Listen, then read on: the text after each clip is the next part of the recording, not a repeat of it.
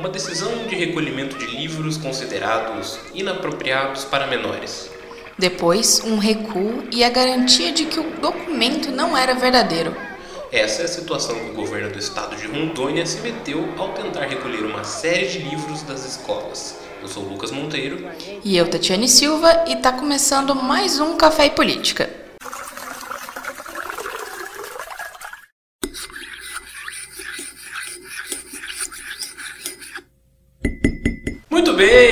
Vamos começar o nosso programa falando sobre a saia justa que o governo de Rondônia se meteu ao tentar censurar 42 livros das escolas estaduais, decretando seu recolhimento. É isso aí, Lucas. Na noite da última quarta-feira, dia 6 de fevereiro, um documento da Secretaria Estadual de Educação de Rondônia vazou para a imprensa. Nele, continha informações sobre obras literárias que deveriam ser recolhidas dos kits escolares que vão compor as bibliotecas. Uma lista especificando 43 livros estavam direcionados aos centros regionais de educação. Alguns dos títulos no qual foi determinado o recolhimento estão clássicos de Machado de Assis, Euclides da Cunha, Nelson Rodrigues, Franz Kafka, Mário de Andrade, entre outros.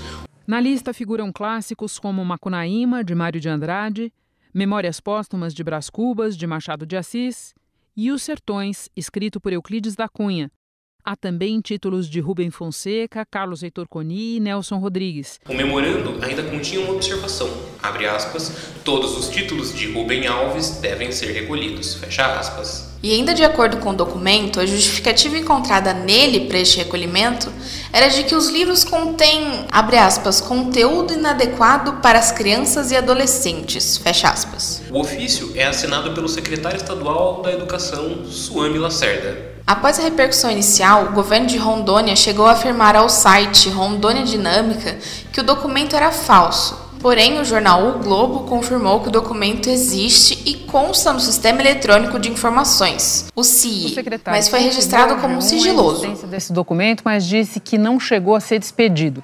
Tratava-se, segundo ele, de rascunho feito por técnicos depois de denúncia que teria apontado palavrões nos livros. Agora à noite, a Secretaria da Educação emitiu nota, reiterou que não deu ordem para que fossem recolhidas e disse que vai investigar o vazamento de informações internas equivocadamente documentadas. O secretário, no entanto, reconheceu a importância desse material, afinal, são clássicos reconhecidos internacionalmente.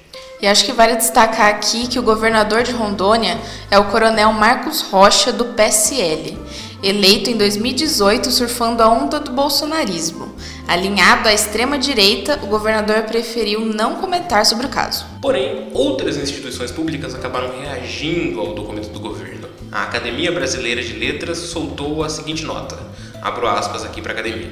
A Academia Brasileira de Letras vai manifestar publicamente seu repúdio à censura que atinge uma vez mais a literatura e as artes. Trata-se de um gesto deplorável que desrespeita a Constituição de 1988, ignora a autonomia da obra de arte e a liberdade de expressão. A ABL não admite o ódio à cultura preconceito, o autoritarismo e a autossuficiência que embasam a censura. É um despautério imaginar em pleno século XXI a retomada de um índice de livros proibidos. Fecha aspas.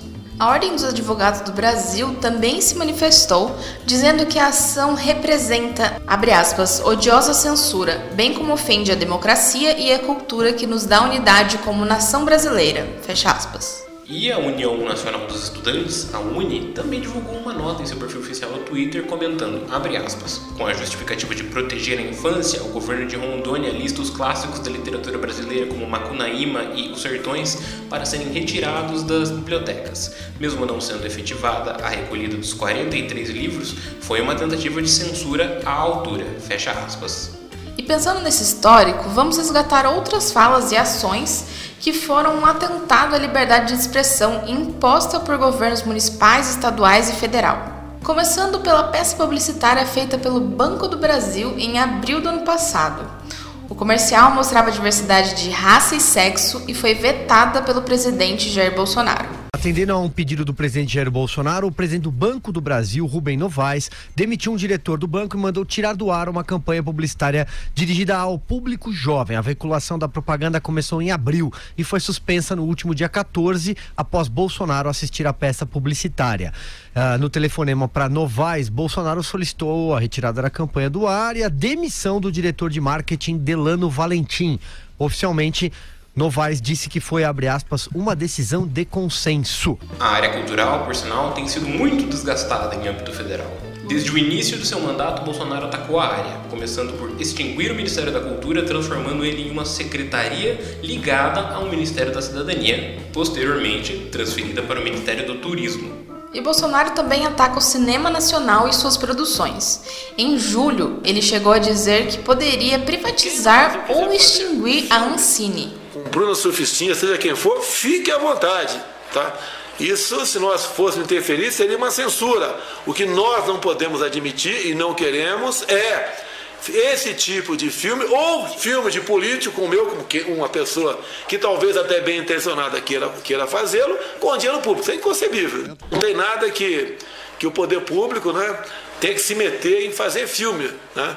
Que tem uma empresa de filme aqui privada, sem problema nenhum, mas o Estado vai deixar de patrocinar esse dinheiro público não vai ser usado para fazer filme pornográfico, ponto final. Sem contar a limitação de gastos voltados à produção cultural. Além de incentivo à cultura, a antiga Lei Rouanet teve seu valor drasticamente reduzido, podendo captar no máximo um milhão de reais por projeto. E outro fator que chamou a atenção foi a nomeação de figuras polêmicas em áreas importantes da cultura.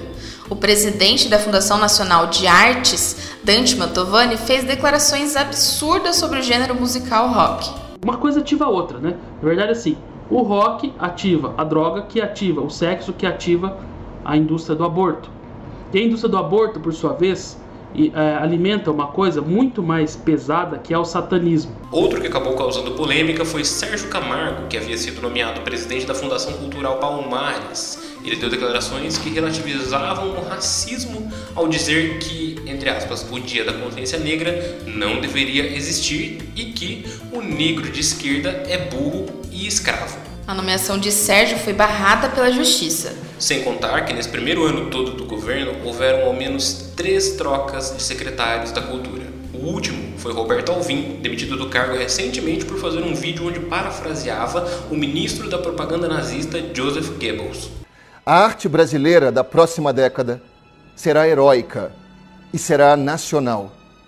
Será dotada de grande capacidade de envolvimento emocional e será igualmente imperativa. A permanência de Alvin no governo se tornou insustentável e sua demissão veio no mesmo dia da divulgação do vídeo.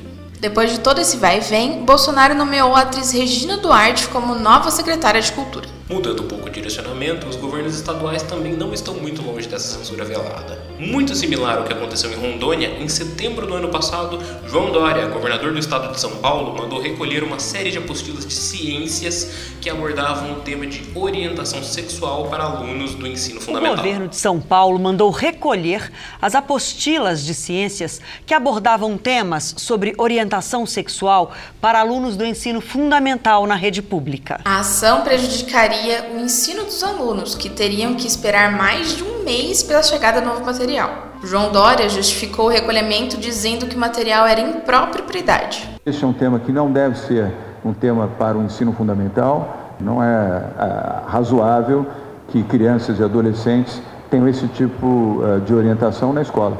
Porém, poucos dias depois, a Justiça ordenou a devolução dessa apostila aos alunos em até 48 horas, o que foi cumprido pelo governo estadual. E por fim, mas não menos importante, não podemos esquecer da censura praticada por Marcelo Crivella, prefeito do Rio de Janeiro, que também em setembro, durante a realização da Bienal Internacional do Livro, determinou que fossem recolhidos todos os lotes de uma HQ da Marvel Comics, que mostrava dois super-heróis do sexo masculino se beijando. A Prefeitura do Rio de Janeiro determinou que os organizadores da Bienal, lá no Rio Centro, recolhessem esse livro que você está vendo aí, que já foi denunciado inclusive na internet, que traz conteúdo sexual para menores. Livros assim precisam estar embalados em plástico preto lacrado e, do lado de fora, ah, avisando o conteúdo.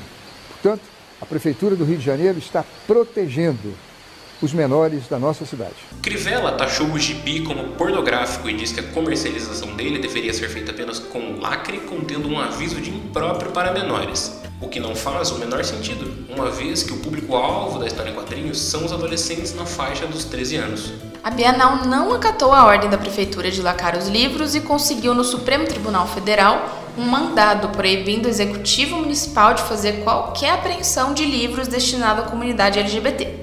Não apenas isso, a ação foi tão repudiada que o youtuber Felipe Neto, um dos maiores do Brasil, comprou de diversas editoras da Bienal cerca de 14 mil livros com temática LGBT e distribuiu gratuitamente para quem quisesse. Eu tomei uma atitude hoje. Eu comprei todo o estoque de todos os principais livros com temática LGBT da Bienal do Livro do Rio de Janeiro. E todos eles serão entregues de graça amanhã para quem estiver na Bienal e quiser um livro de graça. Cada um dos livros vai estar embalado em plástico preto com um aviso: Este livro é impróprio para pessoas atrasadas, retrógradas e preconceituosas. Amor não é pornografia. Amor não deve ser censurado. Afeto não pode ser proibido para menores. Nós já fizemos um programa todo detalhando esse caso na Bienal e das apostilas do Estado de São Paulo. O link vai estar na descrição para quem quiser conferir. Essa escalada em direção à censura, opressão e cerceamento de liberdade de expressão é muito preocupante, uma vez que todos os fatos citados nesse programa não representam nenhuma ameaça. É triste pensar que tudo que está acontecendo tende só a piorar. Pois é, Lucas, e por isso é mais do que necessário que a população continue em defesa da cultura e da liberdade de expressão. Um povo sem cultura não é nada. Mas por hora a gente fica por aqui. Foram usados neste programa áudios da Rede Globo, do SBT, da Rede Bandeirantes, da Record TV, da Rádio Jovem Pan, do Poder 360 e do canal do youtuber Felipe Neto. Você pode nos encontrar nos aplicativos Spotify, Apple Podcasts, Google Podcast ou qualquer aplicativo de podcast. Ah, e não se esqueça de nos seguir nas redes sociais no arroba Casa de Vó Podcast. É isso. Muito obrigado pela audiência e até mais. Até!